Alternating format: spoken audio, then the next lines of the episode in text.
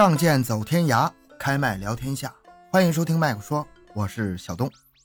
亚优，盒子，呃，咱们先来就上一期的这个评论做一下互动啊。嗯，这个亚优，你把那个评论翻出来，咱看一看。好的。首先有一位听友叫南极仙温，他提出感觉还行，听听就习惯了，改天能不能把老刘拉进来？这是这应该是针对我的问题了。啊，这老刘，嗯，大伙儿不知道哈，不不太了解。那个经常听科普类节目的朋友应该比较熟悉。老刘，这是咱常年榜一榜二的选手，哎，科技，呃我的好朋友，对哎，对对对对，嗯科技榜的榜一榜二啊，就做科普这一块儿的啊。他这个节目叫《回到二零四九》，然后咱都管他叫刘司机啊，或者是斯坦尼斯刘夫斯基啊，有这个开车开车开得好啊，开车开得好，嗯 嗯，呃，然后说他想把这老刘请来，因为这个我跟老刘关系私下关系也比较好，在节目当中呢，在科普这一块吧，咱俩也是呃经常互动啊，然后说请过来。其实请嘉宾这个事儿，咱之前也说过，对吧？咱第一期做直播的时候就说过，要一直想请嘉宾，嗯，到咱们节目当中，大伙儿一起一一起聊聊天儿啊，连麦聊天儿。然后说咱先请这个主播啊，为啥先请主播？因为主播有设备有麦克风、然后咱能连麦啊。因为咱现在咱仨人录连麦是通过连麦的方式，也不是在一起，所以呢，为了保证节目的录音质量，所以咱暂时考虑说先呃请个主播来啊，一直这么想。今天跟这个东哥嗯也研究这个事儿，说请请个人过来，对吧？互动一下。那节目做了十来期了吧，一直也是没请。呃，因为啥？确确实咱现在做的吧不太好啊，这几期下来吧，摸索阶段是吧？三个还磨合阶段，对，对对。之前这三四期基本是处于调试调试硬件儿，好吧？硬件儿就整了几期，硬件儿完事儿呢，整软件儿，软件儿然后呢是整人，好吧？这个嗯 从硬到软再到人，现在算是有点人模样了啊！听这节目吧，算是凑合啊，就还能还能还能听啊。所以那三个人吧，暂且是这样，所以再请一个人，咱也是想到这个压力也挺大啊，因为啥？这个加上后期的制作，这录音这块儿，你说挺难的，其实因为后边剪辑工作太多了。嗯，是特别如果你专业干这干这一行的，你能明白后边剪辑呀、对轨呀，我现在也是跟着学了不少的东西啊。因为原来我自己节目一个人跟三个人工作量，它不是说三倍的关系，我感觉都是十倍关系，十倍吧，我感觉都有啊。对，所以请嘉宾这事可以考虑啊，咱暂时还是先磨合磨合，然后为了保证节目质量，对吧？那三个人现在就挺尬的，再来一个人都不一定聊成啥样，咱真是不敢想象啊。所以呢，嗯大伙儿也别着急啊，包括这位朋友说的请这个老刘，这个必然会请啊，这是我的铁哥们儿，对吧？这个请来，然后咱聊聊科技的，对吧？东哥，东哥这边也有他的这个讲案件的朋友，对吧？请来之后了，聊聊案子啊，聊聊一些这个凶杀之类的，对吧？包括亚优聊这个情 情感方面，呃，讲讲这个什么嗯对，男女男女之间的这些一些一些，不排除以都可以后就是请来什么样的主播，不一定，这个真不一定。嗯但是现在就是时时机还不成熟嘛。嗯对，不成熟，嗯。当然，有兴趣的朋友也可以在下边留言啊，就是特别，咱就说主播这一块吧，其余朋友不是不欢迎啊。这个主要还是咱说现在主要设备设备给咱们局限了啊。如果是说条件允许的话啊，比如说来到咱们的这个现场啊，比如说你家在东哥附近啊，有有兴趣的可以到现场做客啊。啊，这也是一种形式，这是慢慢来吧，对吧？这事儿咱们 现在咱自己都没想好啊，但是这个以后必然会有的啊。然后越来越多朋友加入到咱们朋友，加入到我们节目当中进行互动聊天儿，呃，带来更多新鲜的内容，对吧？有更多的想法，这个这个好事儿，行吗？嗯好。那下一个，呃，下一位听友是叫老猫饿啊，老猫饿啊。嗯然后呢，他他的评论就说，发没发现？嗯，现在不管什么话题，说着说着就不敢说了，厉害不？嗯，无形的禁锢最为致命。这个有点上纲上线儿了。我先说吧，嗯这个他说这事儿，我想很多人也都有这种感觉啊，因为咱们之前这几期话题，呃，多少都会涉及到一些比较敏感的内容。之前说的有一期讲这个打车软件儿，是吧？非法收集用户信息。呃，还有一期我们聊到了，就东哥讲这个犯罪这个事儿，说上世纪八十年代有些大案要案，对吧？集中那一段时间发生。嗯嗯，然后说着说着呢，我们就会欲言又止啊，或者是在后期节目处理过程当中，有一些就给剪掉了。嗯，其实我们做节目，在这个节目之前和节目之后啊，都要进行一些讨论，对吧？就是有一些 有一些呢是针对于当天节目内容的，呃，再次进行复盘，就回顾一下这一期节目哪地方做的不好。其实我们做节目很很认真啊，做完节目我们开个小会儿讨论一下。然后呢，也会讨论到就是节目本身的内容啊，或者说在节目当中有一些说的不太尽兴的，电台不让播的，对吧？私下仨人又又聊一聊啊，真就像朋友聊天一样，呃，没有录音的情况下想啥也就说啥了啊。但是说这些东西有些确实没法说，你说两个人在家里聊天儿，对吧？在这个饭店当中，咱说在饭店可能你是在包间当中可能说的比较随意，你在外边散台人比较多，也不能啥都说，对吧？你特别咱一档节目。对，是的，嗯，对吧？这感觉是不一样。所以虽然咱虽然叫播客类节目啊，聊天为主，畅所欲言，呃，畅所欲言，随便去聊，但是咱的内容这个得是经过审核的，呃，要在公众平台上发布的。而且说啥呢？咱这个节目也嗯不是被下架一次两次了，对吧？就咱们这麦克说也都被下架过好几回。而且呢，咱仨都当主播也是干了一段时间，不是一天两天，对吧？也都有过下架的经历。我估计十十十来篇节目应该应该有吧？他这个吧，说说分两方面，一个就是我们确实在节目这个中呢，要注意一下影响也好，是注意三观走向也好，嗯引导嗯也好。还有一方面呢，就是咱们中国这个言论其实是非常自由的，嗯很多问题不是不能讲，不是不能聊，但是你得保证聊得对。你换句话说，你得你得有那个资质。有的时事热点，有的案件吧，你你不是你在网上是可以找到内容的，但是会是一些比较专家或者比较权威他们来解读的更呃，至少他不会错。不是说咱们这个言论不自由，而是说基于谨慎考虑。这里边儿这没有什么敢不敢的问题。你说敢不敢？有啥敢不敢？我啥都敢说啊。但是你私下说，嗯你在节目当中，他不是说你你敢说你就是一个什么厉害的主播、优秀的主播，他他不是这回事儿啊。你做节目，这个毕竟得得在电台播出的，对吧？然后抬杠说，那你勇敢，你胆儿大，你买个麦克风，你自己录节目，你说吧，你看结果是啥，嗯是吧？很多事儿他。嗯，可能不太知道，嗯，可能也是不太了解我们这个行业，对吧？真不是说你想说啥就、就说啥的，还是提升自己的水平。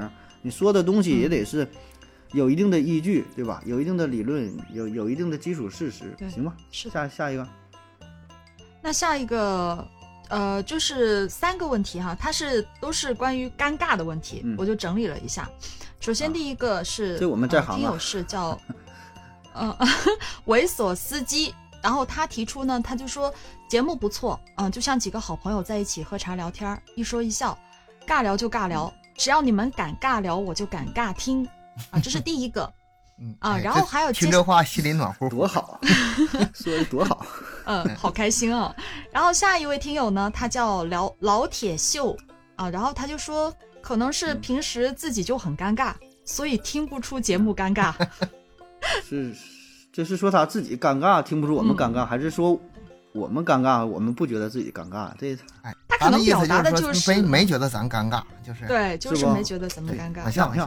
好，对，还有一个还有一位听友呢，叫做呃，他昵叫做昵称非常棒，啊嗯，他说 要不改名叫尴尬电台，然后以后的主题都聊一些让人感到尴尬的事儿，比如说有社恐的人遇到不熟的朋友尬聊。像这种挺好的，像这种评论和建议吧，都是挺有价值的。哎，嗯你说哎，挺好的。一期节目主题出来了，你最尴尬的那些时刻，嗯，把你的那些丢脸的事拿出来说一说，这大家开心一下，对不挺好吗？这事儿咱咱不说叫尴尬电台吧，你就整一系列，我感觉可以啊，做个三期五期，就生活中那些尴尬的事儿，这都可以。这这对吧？这个玩嘛，多说啥多都是说。了去了这种事儿。咱这个节目，我感觉从成立以来吧，一直一个关键词就是尴尬，啊，一直都很尴尬，从第一期到现在，对，整体的聊天状态确实很尴尬，自己也能感觉得到。当然，这个尴尬吧，这是一个主观性很强的一种感觉啊，每个人感觉可能也也都不太一样。嗯，因为我这个做节目也做一段时间了，我也是比较呃留意啊，比较关注，就是在电视节目啊、娱乐节目当中也会注意到呃尴尬这个事儿啊。可能说看节目也不是那么轻松啊，抱着学习的态度啊。就现在这个看电视的时候，小品呐、相声啊，我其实要求是越来越低了，越来越低了。现在啊，根本就说不用给我逗笑啊，不敢奢求啊，只要觉得不尴尬就行。对吧？我想很多人也也都有这种心理。看个电视就有的时候真的觉得那些综艺节目，而且就是一些脱口秀啊，一些什么呃娱乐类的节目，本来是想给你带来笑声的，但是真就特尬，对吧？就你看什么了之后恨不样最容易得尴尬？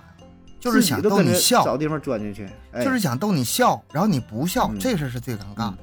嗯，这个这事儿东哥也做过好几次了，都放片花去了。对你说真要人家人唱个美声，唱完了转身下台鞠个躬走了，对呀、然后我我想给你讲个故事，我想吓唬你，你害怕嗯不害怕都没事儿，也无所谓。没事儿。这就是这个逗逗人笑，我们是想让这个听众听起来很欢乐的，还是就是不禁的跟着傻傻呵呵乐的跟着乐，这是我们最想要的效果。但是如果没做到，但一次都没做到，就是尴尬。从来就没做到。如果您感到尴尬了，那就是我们想逗您笑笑了。故意的是吧？故意安排。你看最近这个脱口秀大会，这不这不又开始了吗？啊然后嗯整体这个效果，我感觉可能是咱欣赏水平提高了，还是啥的？呃，有好的，对，好的确实有，嗯，但有一些这个整体效果就挺冷淡。一个包袱抖出去之后，下边大伙儿全一脸懵逼，就是就是里面随随便便拿出来一个，你别看他那个，比如说当场尴尬是没逗人笑，但是嗯每个人都是线下那个好几年的经验的。嗯，水平有，对这个都咱是有水水平啊、经历呀、这些东西都有，但现场效果有的时候很难，有的时候这个紧张，有的时候可能气氛气氛一下一沉下去之后，就很难再调动起来了。特别就这种难的。嗯、咱这还能剪辑呢，他那个就是现场，笑就是笑，对不笑就 就确实很尬。人嘛，他就这样，都有这种心理嘛，叫共情嘛，对吧？其实这事儿你说跟你也没有啥关系，他尴尬尴尬，他死不死？但是咱就觉得 别这么说有，一种一种同情心，看别人尴尬呢，自己挺尴尬啊，所以这事儿他就非常尴尬，对吧？呃所以所以咱尴尬无所谓，就咱就怕吧，给听众带来尴尬。听个节目非但没笑，还挺尴尬，对吧？我就总结了一下，咱这个十十来期节目下来之后啊，总结了咱这一个特点，嗯叫啥呢？间歇性强化冷场，持续性尴尬聊天儿。啊，对对，是的，还有 经常会不以为有一些耻，口反以为荣，你还给总结出来整个对联儿，用不出来个横批啊？是啊 是啊，还还经常会有那个嗯，还有那个口误的事儿出现，就是毕竟咱们现场聊天嘛，有对对对，有。时候脑子转不过来，然后知识储备不太够。呃，就像我之前讲的那个原生家庭那期，就里面是有一句口误的，那个马斯洛那个需求，我就啊，马斯我洛我需求，对对，我肯定是把它读反了，因为我从经常就读反那个马洛斯了，我应该是读成，嗯就是这人名人名读错的事儿，特别是外国人名啊，这事儿我经常犯啊，对，但是就当时我看到有好几个听友都有留言了，那这个我也跟各位说一句抱歉啊，我以后更加注意一点儿，感谢各位提醒。你说这剪辑也没也没那啥，也没发现，这就是我我我自己脑海里面就没发现读不，错了、这因为他自己剪的，他自己剪他啊就不知道。你要说读错这事儿，我剪我读错太多了。就最近还读一个那个天使啊，叫呃路法西，呃路西法呗，路西法，我读路法，啊，路西法嘛，恶魔天使，我读路法西。嗯嗯，还有啥？呢还有之前经常还有那个就那个冯提莫还冯莫提，我到现在我都没整明白，就就就这俩啊倒就倒腾不对。我觉得外国人民特难记，特别难记。外国不还有一个作者，呃，写那个叫《乌合之众》，是勒庞啊叫庞乐，我就知道这个是这俩字儿，而且我也经常弄错，但是就记不着正确答案啊。就这个事儿，其实呃有就人吧，可能形成这个印象之后吧，就很真的很难改啊，就你大概就这几个字儿，但就倒腾不明白了啊。当然，咱们做节目还是呃谨慎认真点儿，对吧？起码说的，作嗯为、如果说作为一个知识点的话，可能别给大伙儿造成了一些误导就好啊。所以有错误这个呃指出来，咱是有这个保证是接受。有错误的话，嗯尤其像这种这个常识性、知识性的错误，一定在哎，评这个这个论区中对，给我们这个必须指说出来。对对对，然后我们在下一期节目，哎，在那个向大家抱歉一下，哎，我们又十分钟水过去了。那你整这东西直接半期节目都够了，对吧？你看咱们现在已经十多分钟了，我这个对啊，求案还没出现呢。所以这个说到最后，我觉得这个咱也不是向大伙诉苦啊，这个做节目嗯确实难做，对吧？三个人怎么配合呀、剪辑呀，对吧？这个其实跟观众没有啥关系，人现在这个呃可听的东西太多了，咱也不是想博大伙的同情，对吧？就感谢支持，呃，嗯但是说这个听友们。嗯，还是慎重选择，对吧？现在这种播客节目特别多，不止咱们喜马平台，其他平台也很多啊，所以咱这个还是挺有底气，对吧？你爱听不听，我想很多也都是咱的老老粉丝冲着咱们来的。我拦着你东哥粉丝很多，二十多万，我这边是十多万，就是给咱脸了哈，给咱脸，冲咱们之前的节目来的啊，所以真心感谢啊，嗯，真心感谢啊，但是说这个也不用刻意去坚持吧，别也别硬撑着，这个确实也挺难受的。然后你也也别取关哈，你也不至于说马上你就不听了，给咱点儿时间，嗯、三个月五个月的，嗯哎，啥时候想起来了回来吧，再听一 节听，目没了，没事儿这给咱 黄了是吧？不行，最少得坚持半年，最少半年儿。提点意见，给咱提点意见，这个真真心感谢，对，真心感谢，因为这个你要说不好听，偏偏偏让人家听，你给钱也不听啊，对吧？所以呢，咱还是想嗯吸引一些这个呃志同道合的朋友啊，因为咱们形式内容跟以前完全不一样，可以说是完全新的节目，就是咱这声线跟以前一样，嗯、但是真的是就你迷迷恋，一样，就你一声线就你一样。对，嗯、你我的老听友的话能听出来，就是我平时聊天和做那个节目时候完全不一样。嗯，我也是，我这边直接就有听友跟我说，就感觉完全不是同一个人，你知道吧？就跟我自己做的那个，你你声音更是多变的，你各种什么萝莉音呐、女王音呐、对吧？各种音更多，啊，所以你，这里咱也是跟大伙儿说一声，嗯嗯，呃，所有的意见咱们都是听到了啊，所有的提议啊，所有的咱们我们每个都认真看，对，不一定回，嗯不一定在节目里聊，但是每个都会看到。对对，然后呢，也希望大伙儿能够慢慢的接纳呀，甚至说喜欢上我们全新的形式吧，啊，也是我们一个、一个探索，然后陪伴我们能一起走下去，对吧？你听一听，慢慢就喜欢了。你想我那节节目刚开始谁能听下去，对吧？你听了小半年以后，慢慢不也迷恋上这种声音了吗？你不听不也睡不着觉吗？对吧？就得慢慢来啊！你不要上来就轻易下结论，说这节目好与不好的，没这么简单。对，是的，听一听，听一听就有这个斯德哥尔摩情节了。是 嗯，但是是，但是咱们真的是一直在努力，一直也会继续继续的努力下去。下面还没有问题了，赶紧吧，我这我今天故事时间快不够了，没没有了，没有了，没了，那该回到闲话赶。紧赶紧书归正传吧，太能扯太了。能扯了，太能扯了。对啊，哎，这听我听了半天没进正题。呃，那咱们那个闲话少说，言归正传啊。嗯今天咱们聊一聊香港十大凶案。十大凶案也有的地方就是叫那个香港十大奇案，奇怪的奇，这这个这个不重要啊。这个十大凶案版本呢，跟咱之前说什么十大悍匪啊什么的都不太一样，那挺统一的。为啥挺统一呢？啊啊就是啊这个挺统一。嗯案子就是这些，你再讲花也讲不出什么花来。所以说喜欢案子的朋友吧，可能基本上都听过，嗯但是肯定还是有很多人不了解吧。但是你就算再不了解，肯定有其中有一两个案子你是知道的，听过的这个对吧？咱们剩下的时间也不多了，咱也别讲太细了，算是大概的普及一下嗯。依然是倒叙啊。嗯，第十个案件，宝马山双尸案，啊，宝马山跟宝马车没什么关系，就是香港的一座山峰，啊，当时轰动了一时的这个宝马山双尸案就发生在一九八五年四月，这个年头基本上整个都是八几年、九几年，大致都是那个时候。嗯，也是那个年代。这个案子并不复杂，它是在香港一九八十年代最严重的同党杀人事件。什么是同党呢？儿童的同，党派的党嗯啊，就他们本地人都愿意叫同党嘛。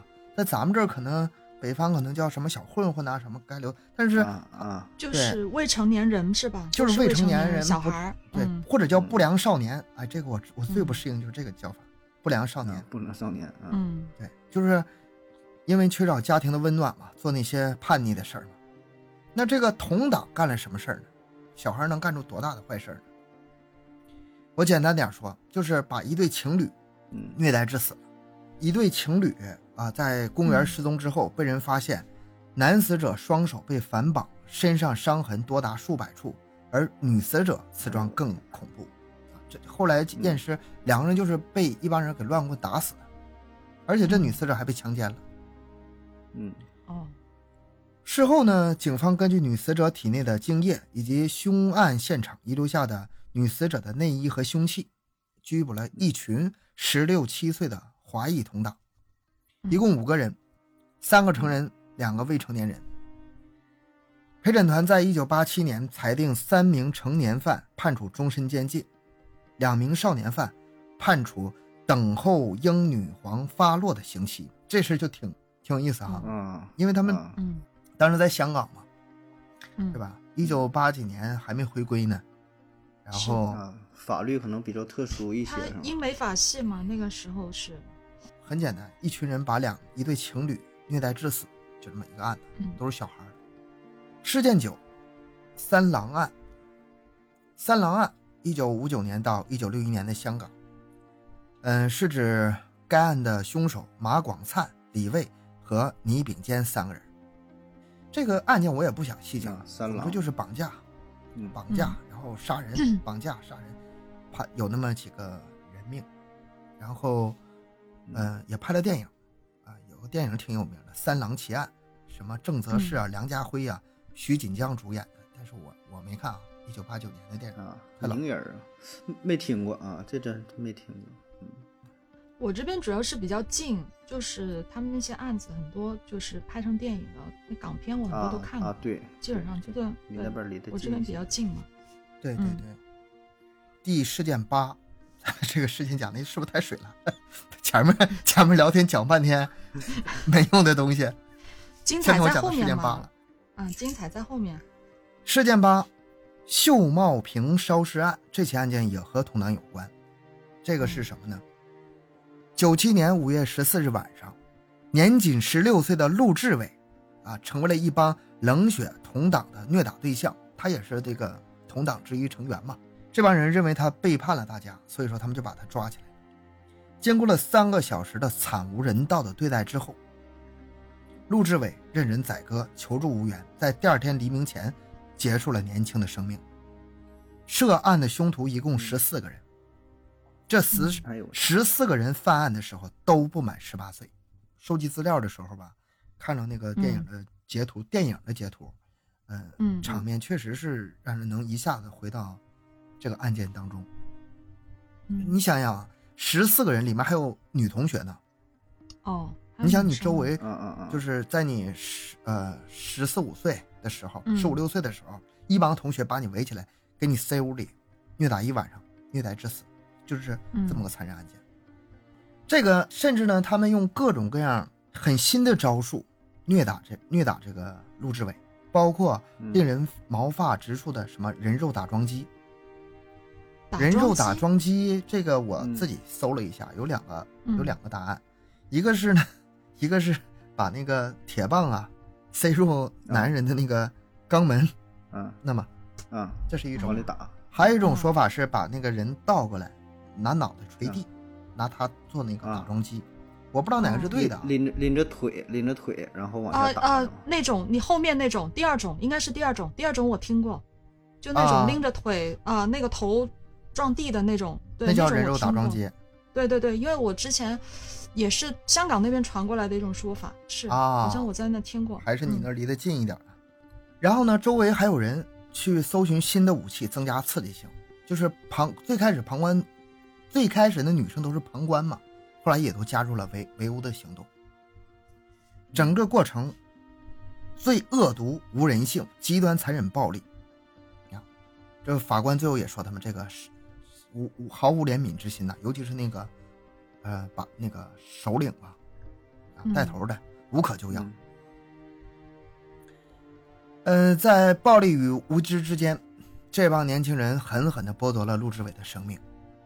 嗯他们当时是属于一种什么状态呢？就是沉溺在那种充满英雄主义的那种漫画，而且那时候那个《古惑仔》也正在流行的时候，他们也有模仿那个的意思。《古惑仔》不也是那个漫画改编过去的吗？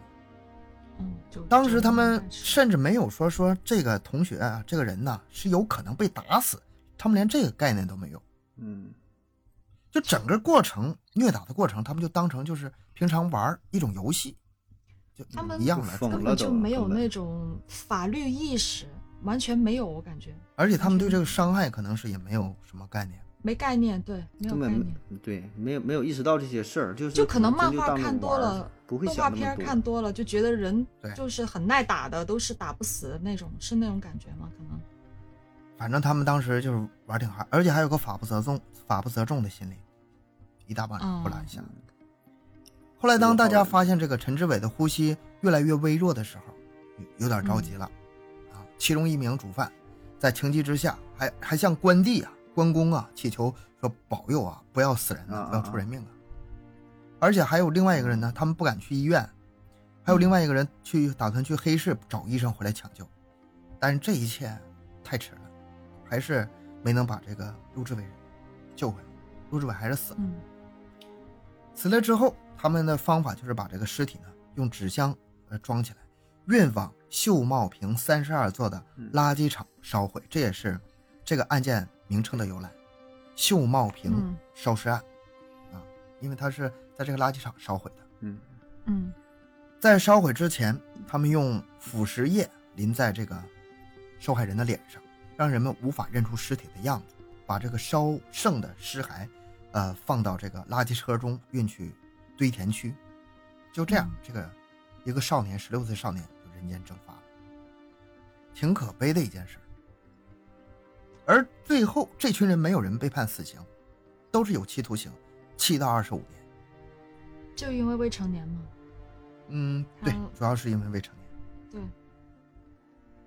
这个案件就让我联想起咱们就是嗯校园欺凌这件事儿啊，对这件事儿不能小看，而且好像咱们在嗯新闻中这种也听说不是一两次了，而且那种视频上几个人把那个小孩堵在一起，扇嘴巴子、踹倒在地，那种拍视频哈哈大笑。我每次看到这种视频的时候，我是特别特别心痛的。我记得我曾经看过一个报告，是这样说的，就是好像就在成长的过程当中，有百分之二十的孩子他是有曾经遭受遭受过那个被学校就被同学欺凌的现象。嗯，百分之这二十这么多吗？这对是的，我是真的看过这个报告，是是这样说的。然后当时我还记得，而且那种被欺凌的孩子，他其实并不是招惹了别人，他只是可能看上去比较乖一点。而攻击他的那些孩子呢，可能就是一般来说就是家庭不太好的那种，然后比较可能内心比较自卑，嗯、所以才会去欺负别人，就反而就就有这样的一种情况出现。他是那种，就是、嗯就像我之前提到过的嘛，原生家庭它影响非常大。他健康，他健康的孩子，他是呃他的需求基本需求得到满足，他就不会去做这种事情。但是那种可能家庭有些问题的哈缺，少温暖，对对，缺爱的一些孩子，他可能长期处于一些匮乏的状态的话，他就就那种反应就会特别的过激，然后他们的那种愤怒和攻击性就会很强，他会把一些情绪积累起来，嗯，所以就就而且他们还太小了，没有那种法律的观念，没有那种概念，所以才会形成这种事情。因为这个，我之前是有看过一篇类似的报告吧，大概是这样意思。你说咱们谁小的时候没稍微稍微受点欺负啥的，或者是稍微稍微嗯欺负别人的？对其实好像每个人成长过程中多多少少都有点，但是这里面有个界限的问题，到底什么才算是校园霸凌？如果只嗯是那种偶尔的学生间冲突，哪怕是几个人对一个人，我觉得那样问题不算太大，关键是看到什么程度。因为刚才我不是说有百分之二十嘛，因为它的它是概念，我记得是这样定义的。他说有几个概念，就是比如说骂啊骂算是一种，然后打肯定算了，还有一种就是比如说他是毁坏你的东西，就像小朋友他可能撕毁你的书，毁掉你的东西啊，这种也算。还有一种恐吓，恐吓也算。啊，还有侮辱、恐吓，还有谣传，就是拉帮结伙谣传对你人身攻击，这种也算。所以呢，其实是。挺多的，所以就为什么会有百分之二十的孩子都遭受过这种，就是因为他的那个范围还挺大的，就可能你们我们看到的，就像刚才讲的那个案子，就是已经是比较严重、非常严重的了，很严重的行为。但是那种小小的那种，就是不是太严重的，但是我觉得也不可以轻视，真的。嗯，因为它会发展，会慢慢的。对对，是的。整体情况下吧，还好。而且分地区，你要是有一些地区，比如说像那种，我不是有任何歧视的观念啊，就是，嗯，比如说留守儿童较多的那种学校，对吧？或者是一些，嗯，特殊地方，它可能会这个比例稍微大一点，嗯，但是我觉得正常，至少在我周围我所能看到的这个整体情况下，应该都是挺好的。学校管的也很严，老师管的也很严，对吧？一般这种情况下不会让它出现，就算是有苗头的话，也能及时扑灭。这个，这个咱们作为家长来说，我我对我家孩子呀，我最我最注重的就是跟他们沟通。嗯，我无法做到二十四小时保护你，你肯定有自己在学校的时间。我首先说，你先别欺负别人。然后呢，第二呢，就是反过来，他们欺负你的时候，什么时候他们欺负你的时候是不对的，你也得知道。我我为什么要跟他沟通呢？因为他有可能那个孩子胆小，他不愿意跟任何人说，有一点点事儿不愿意跟任何人说。你平时这个家长跟孩子有多多沟通的习惯的话，你很容易就发现，嗯，他可能不是直接和你说的，但是你看这孩子心情不好，或者是就不想去学校了，或者是莫名其妙多个伤疤什么的，那就赶紧注意一下，是吧？这个影响吧还挺大，因为啥？这个时候吧，他整个的。人生观、世界观、价值观还不成熟，所以很容易呢受到很多影响，而且这种影响一影响可能就是一辈子啊，所以很难去走出阴影。所以校园这一块咋说呢？你要说一个小孩、两个小一一两个小孩之间打架，他一一回事儿。校园暴力很多时候都是很多人，就你这个案件当中也是十多个人，这人一多了吧，这性质就不一样了，就每个人的心理也都不一样了。啊，可能就会向一个坏的方向去发展。可能单独一个人他没有这么的这么大的胆量啊，不敢这么去做。嗯，所以这个也是一个重视的点吧。我头一阵看一个电影嘛，叫《少年的你》，那个周冬雨和那个易烊千玺呃讲讲的这个事儿啊。现在也是越来越重视，越来越重视教育，对吧？也不仅是教育本身知识这一方面，所以还是整个这个培养，对吧？这个。精神上的这个，心灵上的啊，我觉得这个确实挺重要。可能我们不管什么时候就忽略了家长和孩子之间这个沟通渠道啊，一定让他通畅。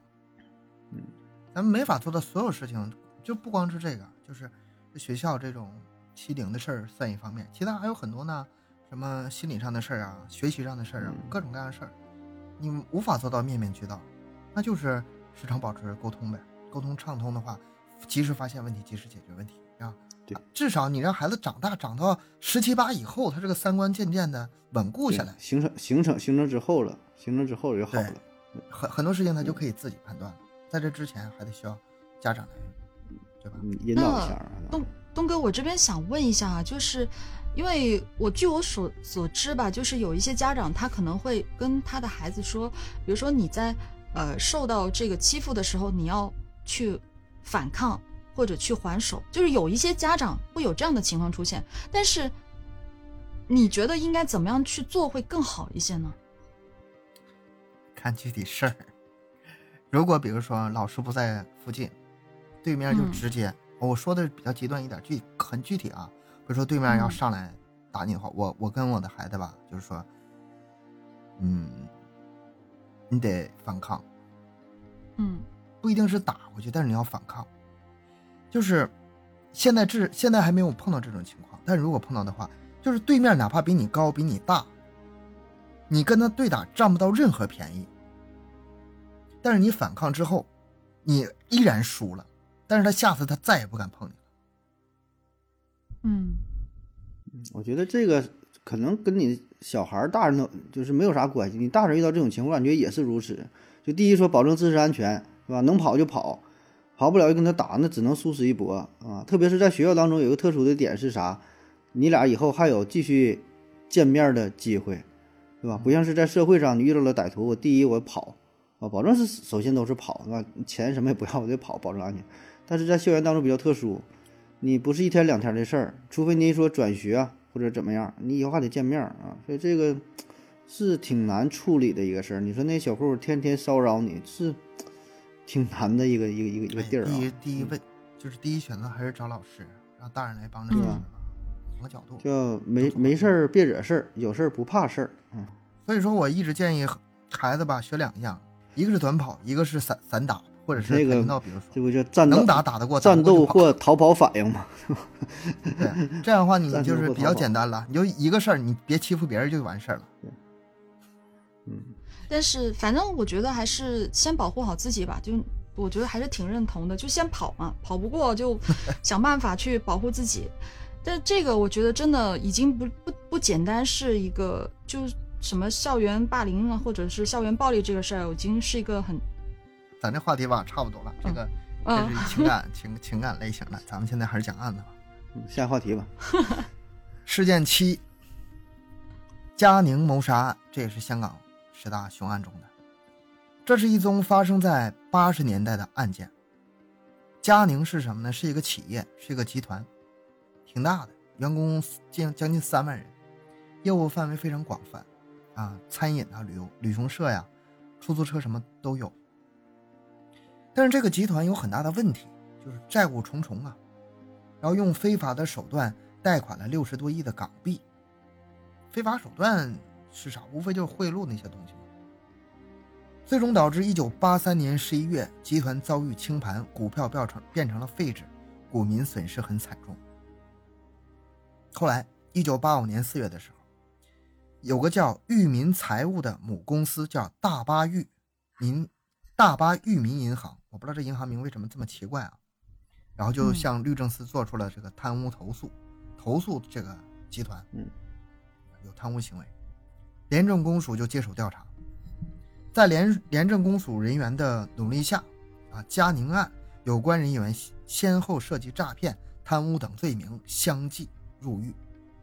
这个涉案金额是六十六亿，就是连诉讼费都达到了两亿元。哎，讲到这儿的时候，可能是有点奇怪哈，讲了半天，这不是一个经济案件吗？没死人呢。怎么莫名其妙进到这个香港十大凶杀案了呢？对啊，就是刚才咱们说这个合撒财集团财务的时候，刚才说那个大巴裕财，就是大巴裕民银行啊嗯，有个财务总监，哎，在这个最关键的时刻被人勒死了啊啊，就是导致这个，就为了阻挠他这个调调查，呗。嗯就产生了这么一个哦，案子。但实际上呢，这个没有最终确定下来。嘉宁主席呢，最终因为贪污罪呢入狱了三个三年之后出狱了，就是这个人命案最终不了了之了。啊，不知道谁干的，最后没查出来。对，最终也是不了了之。那所以说这这个案子，我觉得稍微有点这个牵强吧。嗯，对啊，我这这十大凶案，但是这这个是这个名单不是我列的，我也不知道他为什么你在说这个比较固定是吧？就就是这么排的号哈，就 就是这么有这个案子，那就行吧可。能死的特别惨是吧？但是没细说。他他这个案子主要是因为涉及这个金额大，那钱比较多吧，或者嗯网网上凑个数吧。这个排的，嗯，行，下一个是我排的。啊，下一个等一下，康怡花园烹尸案，你听这个名啊吧，，这这这说这保证是大致能哎有嗯个什么意思了。案子开始越来越血腥了啊嗯，往后这个案子会稍微讲细点。好心提醒大家，往后越来越往后越重口，未成年请在家长陪同下收听。不是开玩笑，真的。嗯康怡花园这一听就是个小区的名字，嗯小区在香港嗯。而这个烹尸案，顾名思义，那就是尸体被煮了。煮了，嗯这事儿发生在一九八八年，死者是谁呢？一个叫傅唐的男人，凶手是谁？是他老婆马洁芝。截肢，这名听着挺奇怪的哈，截肢，嗯，洁净的洁，灵芝的芝，怎么回事呢？这个傅腾在家中呢是独生儿子，他希望有个儿子能这个传宗接代嘛，传香火嘛。但是他老婆呢生不出儿子，只生了一个女儿。啊，这是咱咱都知道啊，生儿生女这男的说了算，跟跟女的没啥关系，对吧？但那可是一九八八年呢，之前丈夫傅堂对这个马杰之还不错，挺疼爱的，但是因为没有儿子，后来就这个态度就慢慢变了，转变了，开始恶言相向啊，拳打脚踢呀，嗯，能能想象这个场景是吧？那马杰之是个家庭妇女，也没什么经济来源，也没法离婚，那只能忍呗。哎，然后还跟自己说生个儿子就好了。但是三三十多年过去，这儿子也没生出来。然后这个傅堂就为了所谓的家里这个香火呀，一边打骂马杰之，一边在外面找了一个小三儿，二十多岁啊，嗯嗯，替自己生儿子。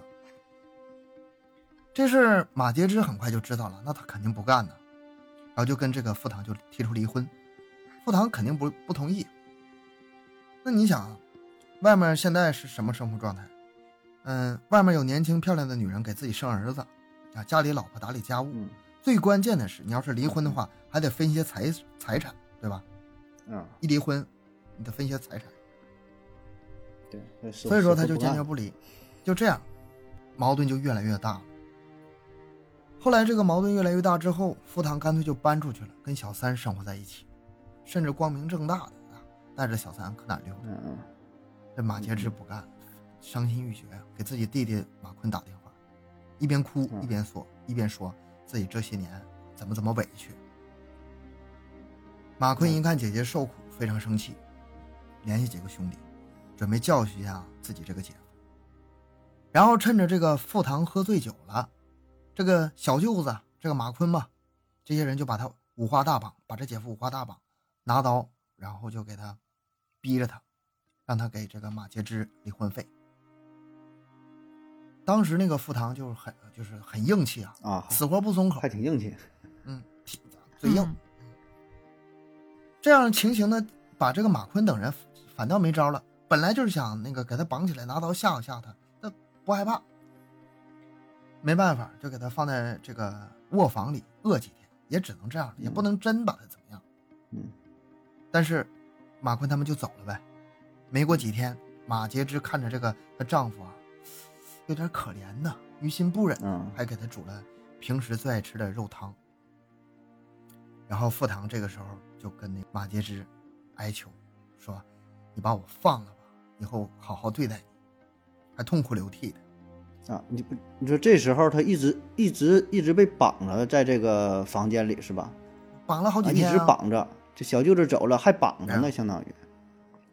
对了，就是两口子吵架吵到这份上也也算是 够大了吧。嗯然后马杰之就把这个傅堂给松绑了嗯。没想到的是，绳子刚解开，然后这个丈夫就对马杰之拳打脚踢。拳打脚踢这个问题没事儿，问题在于他这个饿了几天之后没什么体力啊，啊很虚啊弱呀。嗯结果这个马杰之就一把把他推开了，顺手拿起不远处的铁锤砸下去，哎，傅堂就这么死了。这你看看，哎呀，觉得他自己也是的，这刚给他松绑还打别人，这这个你也很容易想象，他当时吧这个状态很生气，然后被绑了几天，嗯你把我松开了，啪啪啪。当时这个房间里的柜子、窗帘、天花板，甚至厨房的门上，全是血。然后这个马杰之冷静下来，拍拍衣服，清理现场，然后就把丈夫做成了一锅肉汤，嗯然后连骨头带汤，丢到附近的西湾河垃圾站。咱们这个案件的名叫啥呀？康怡花园烹尸案呐、烹烹的尸就是这么烹的。没过多久，这个两个人的女儿就回到家里了。回到家就发现不对劲儿，那到处都是血，父亲也不见了，就问问他妈。然后马杰之说：“你爸爸想用毛毯闷死我，所以我已经用铁锤把他杀死了。”这女儿开始不相信。那正常来说，她也很难相信，是吧？但是，一番查找之后，还真就没找到父亲。嗯，他开始以为这个马杰之是胡言乱语，但是后来越看越不对劲儿，这这些血血渍还在屋里呢。后来呢，他还是这个相信了这个他丈他爸爸被他妈妈杀死这事儿，然后他就帮他妈妈进行掩盖。嗯，一个月之后，傅堂的消失的消息还是引起了亲属的注意，然后呢，这个傅堂的弟弟报了警。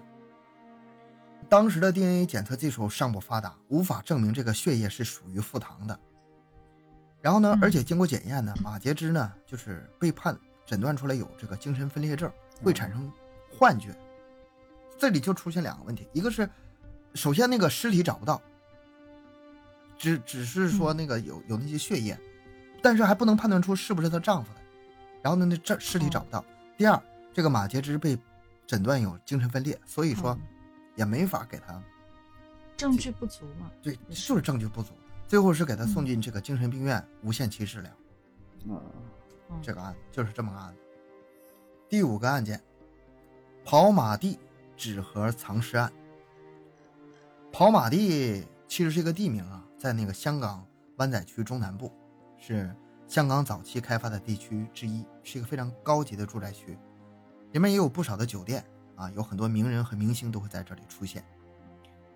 这个香港的第一个赛马场就是在这儿兴建的，那是在一八四六年，所以这个地方后来后来就叫跑马地了。跑马地嘛，直到现在依然每年都有赛马。咱们嗯有有机会去那儿旅游的时候，看看看看，你就能想起这个案件了。一九七四年十二月，兽医诊所的职员胡永康发现门外行人路旁放着一个纸箱子。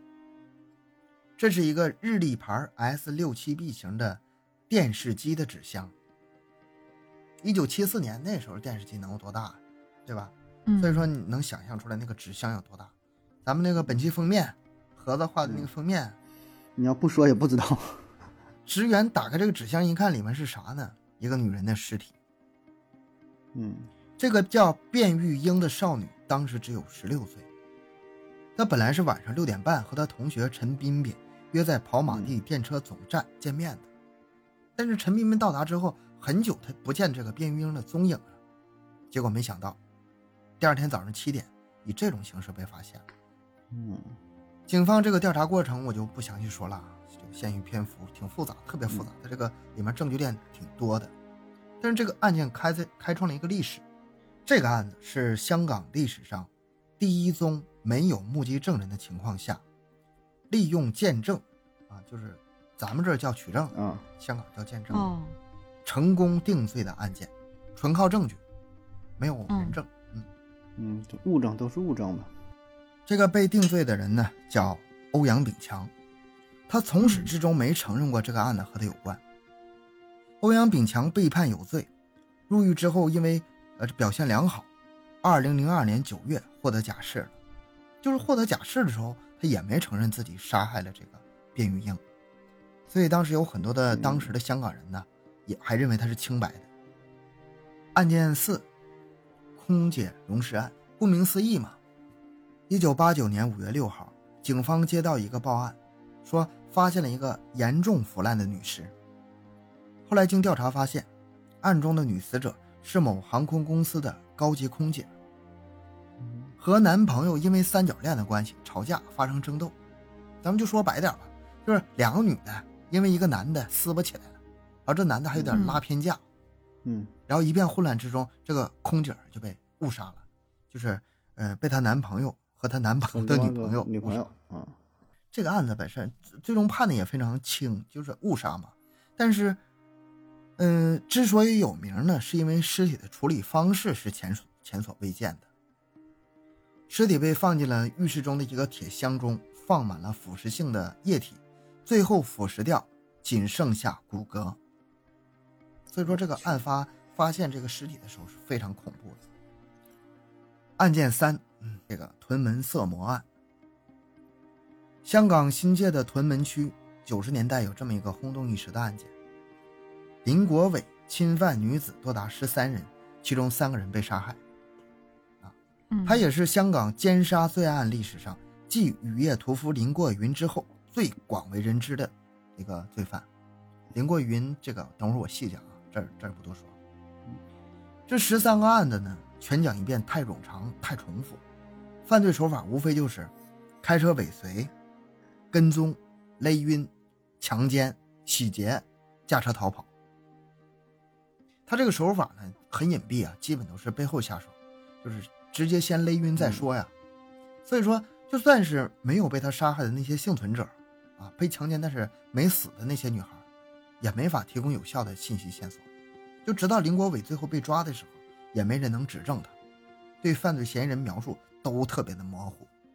嗯，就是从九二年到九三年五月，连续作案多起嘛，当地居民非常的恐慌啊，甚至街坊们还自行组织这种互助小组，就是护送女的回家。他这个被怎么被抓的有点意思。九三年八月的时候，他看中了一个二十一岁少女，把她强奸，这是他强奸的最后一个人。强奸完之后呢，他可能是太喜欢这个少女了，然后强迫对方交出电话号码。这个行为吧，就有点不太容易理解了。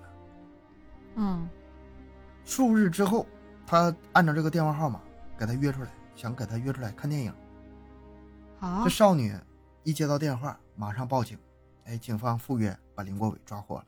哎，就这么落的案，这这个有点匪夷所思了。匪夷所思。对呀、我觉得呀嗯，他可能当时去强奸那个少女的时候啊，首先他没把那少少女给杀了，这是第一。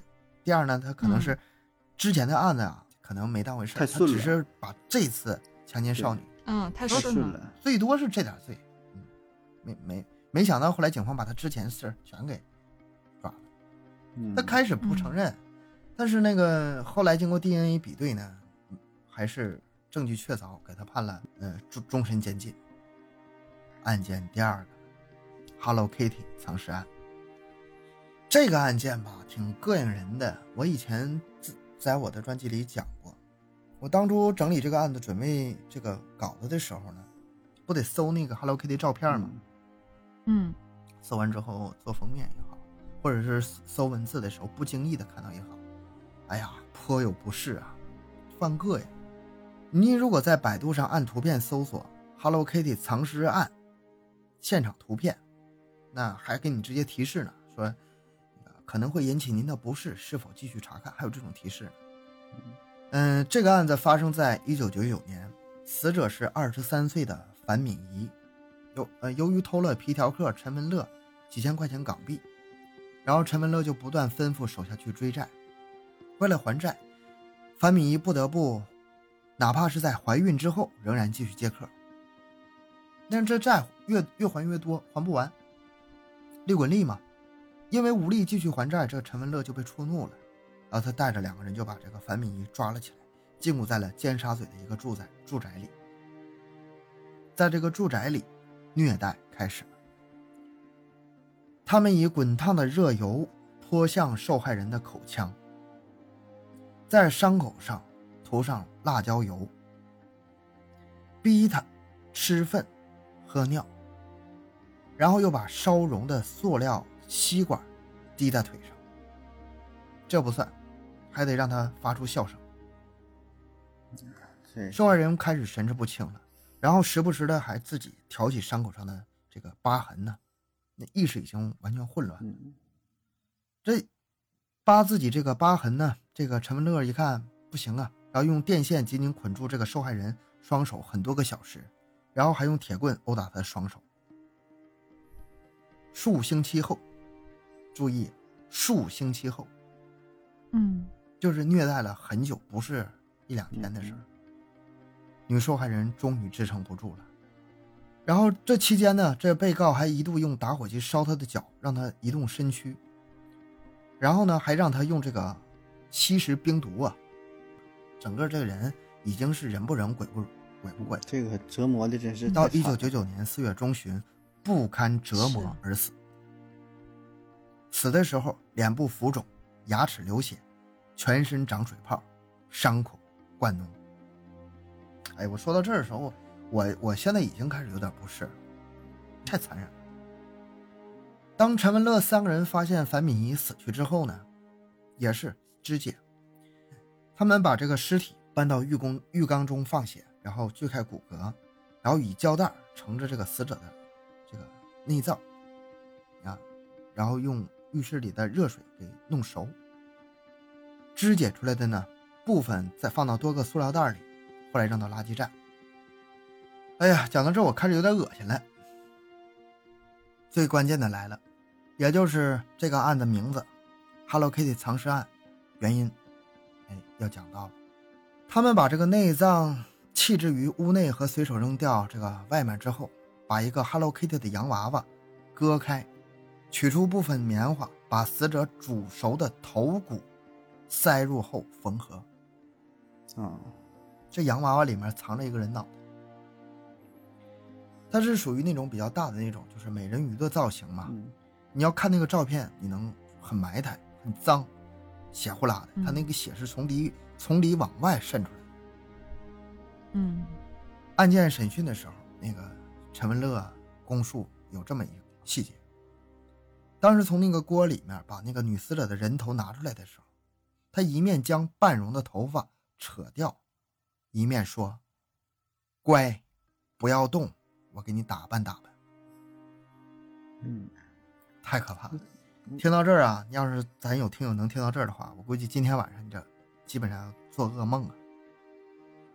这个还是东哥删减之后的。嗯、这个案件咱们就讲到这儿一，些细节真是啊，这个然后咱们讲到排行第一的雨夜屠夫案件，这是香港十大凶案里的排行第一。嗯、这个案件呢，有跟其他案件不一样的地方，嗯它就是有太多的证据，就当时直接警方发现这些证据的时候都省事儿了，都不用去自己找证据了。为什么呢？雨夜屠夫林过云，喜欢专门在下雨天开着出租车，半夜拉到目标之后，开到僻静处迷晕、杀害、奸尸，之后把尸体的性器官部分肢解作为标本收藏。嗯他杀了四个人，收藏了三对乳房、两个阴部、一个卵巢、一个子宫、一个肾脏，三段分尸过程的录影带，还有上千张嗯照片。这就是我为我为什么说，嗯、抓到他的时候，那证据都少。都是证据啊，都是录证据。他整个过程都在录影带里嗯录下来，还有上千张图片。那他是怎么被抓的呢？挺挺有戏剧性的。他那些照片呢，他要去专门的照片冲洗店去冲洗。他骗那个冲洗店人说自己在这个练房啊是兼职摄影师，啊，嗯这个自己冲的照片太暗，让冲洗店帮他们冲。之前都没事儿，但是有一次呢，这个冲洗店的放大机出故障了，然后就转交给了另一家分店，代为放大。嗯整个过程是人工的。那边店员一冲洗起来，吓得够呛啊，觉得不对劲儿，马上就报案了。再加上最近那个呃，就是雨夜屠夫这案子闹得人心惶惶嘛，啊，连啊续失踪好几个人嘛，就对上了这事儿然后就报警了，嗯然后警方就破了这个案子。林国云最终也是被判了终身监禁。嗯，这个案子其他地方我不想讲。一呢，就是他被抓的这个过程挺有意思，是是这个照片泄露被抓，这个很少见。第二个呢，嗯就是他那个录像带实在是太少见了，在整个犯罪史上，就把自己犯罪的过程录下来的这个情况很少见。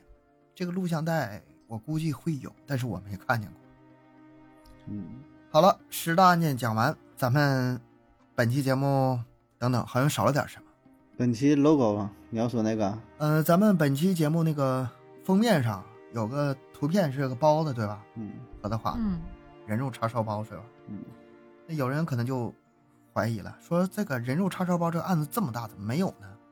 答案其实很简单，这个电影《八仙饭店之人肉叉烧包》是香港拍的，这没错。嗯但是这个案子的原型它不是在香港，它是在澳门。啊，啊所以说这个八仙饭店灭门案，嗯它不算是香港十大凶案。但是咱们既然提到了，就附赠一个吧。这个案件改改编的电影好像太有名了，你俩应该都看过吧？呃，对，小时候有有印象，保证具体情节有点记不太清了。是啊，我挺小的时候就看过这片子。然后他就是，我记得那个主演就演那变态杀手的是黄秋生嘛。对，那当时对，呃，具体我也不是太记得，好像那个店主欠他钱还是啥的，他就去杀了他一家人，然后就，呃，还把他们的那个就人肉做成包子。但是后面我刻意去查了一下，到底是不是真的，呃，据说不是真的，只是因为，呃，有个原因，好像是说是因为命案发生过后好几个月都没有那种尸臭的味道。然后，而且当时好像说是夏天啥的吧，然后就有人就后面啊、这个破了案子之后，就有人怀疑他是拿了这个人肉做叉烧包，啊，据说是这个样子，而且还说在那个电影电影上映的期间啊，那个香港、澳门两地的叉烧包那个没人买，不敢吃，嗯没人敢吃这个东西。我对这个印象我倒是挺深的。这个案子给我那个童年阴影嗯绝对太深了。这个案子当时是十八岁以下禁止观看的，但是我看的时候嗯肯定十几岁，不到十八。啊，我也是，我挺小的。我印象最深的不到18一个就是黄秋生啊，那个镜头是，嗯嗯、小孩躲在桌子下面，嗯黄秋生杀了好几个他那个亲人之后，回头发现了嗯这孩子躲在下面，然后伸手去抓这孩子。镜头是，啊，嗯，我是孩子，在桌子下面，黄秋生伸手来抓我。嗯，这个电影啊，跟这个真实案件对比起来，还原度还是比较高的。真实案件可能比电影更加残忍吧，就是刚才说那个人肉做成叉烧包肉馅那部分啊，我个人嗯认为也是不太可能，因为后来案发的时候发现了很多残残肢嘛，啊嗯，被肢解的尸体嘛，发现了很多，这是第一。第二就是、嗯当时凶手第一个反应应该是尽快把尸体处理掉，扔掉是最快的方法。嗯又是什么切，又是什么，那那杀他杀了十个人呢，十条人命啊，没工夫整，没工夫那处理起来那得多长时间呢？嗯你说有没有尸臭？我觉得我倒觉得问题不大。那毕竟是饭店嘛，它有那种冷冻设施嘛，问题不在这儿。十个人的尸体做成肉馅儿，周期太长，嗯而且他当时那种环境啊，所以说我觉得最大可能还是扔掉了，靠海也近，从海里被鲨鱼。这个一九八五年的时候，八仙饭店灭门案凶手黄志恒杀害了店主一家九口及一名员工，啊，十条人命。死者年龄嗯七岁到七十岁。案发第二年的时候，这个外界就盛传，凶手把死者的尸体就是做成叉烧包嘛，嗯咱们刚才说了，轰动了整个香港和澳门嘛。他是先有的这个传说，然后才拍的这个电影嗯啊，不是说先有电影，后来大家传说那个人肉叉烧包。电影之前他们已经有这么传的了。嗯和电影一样，黄志恒当时把这个八仙饭店接手，换上了新的员工。但是当他想离开澳门进入中国内地的时候，哎，被这个已经怀疑他的警方给截住了，带回去调查。因为店主郑林呢欠这个黄志恒赌债不还，后来呢又说把这个八仙饭店抵给他，但是最后也没兑现，黄志恒什么也没拿到。然后有一次就是八五年嘛，八月四日，黄志恒再次来到饭店讨债，遭到拒绝，矛盾升级，发生争执。那一个人是怎么把十个人给杀掉的？当然是这样。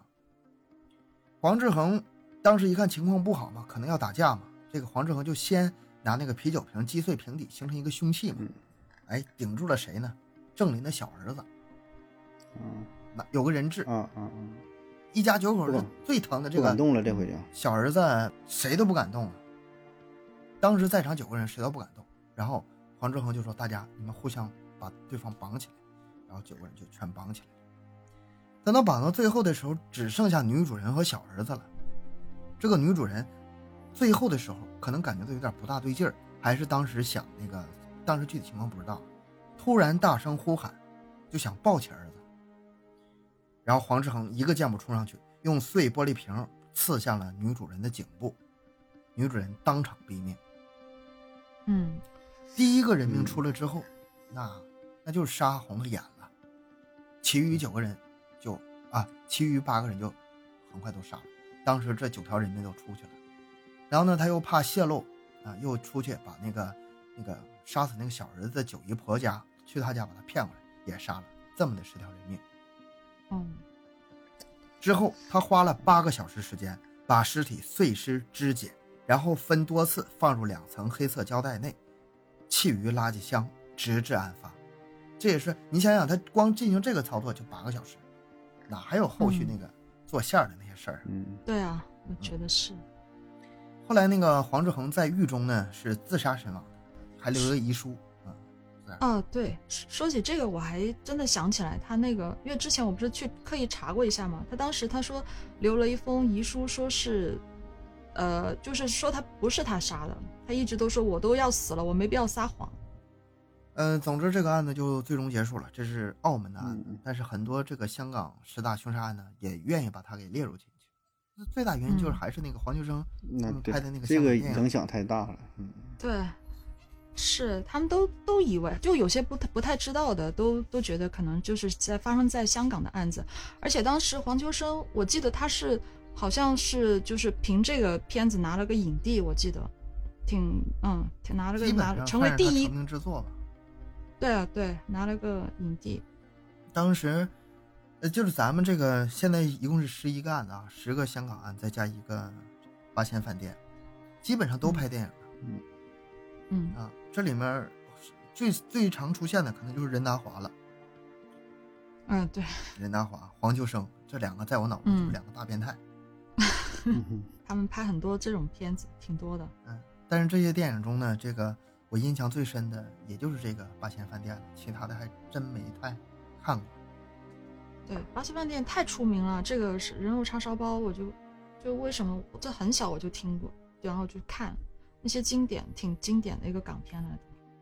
嗯，真的吧？以后咱做一系列整讲个电影吧，是吧？讲讲自己哎最爱看的、最爱看的电影，啊或者自己呃推荐的，对吧？自己吐血推荐给大家，咱一人整一个，对吧？自己有什么或者哎说比较小比较小小，特别是一些小众的，对吧？咱整一个。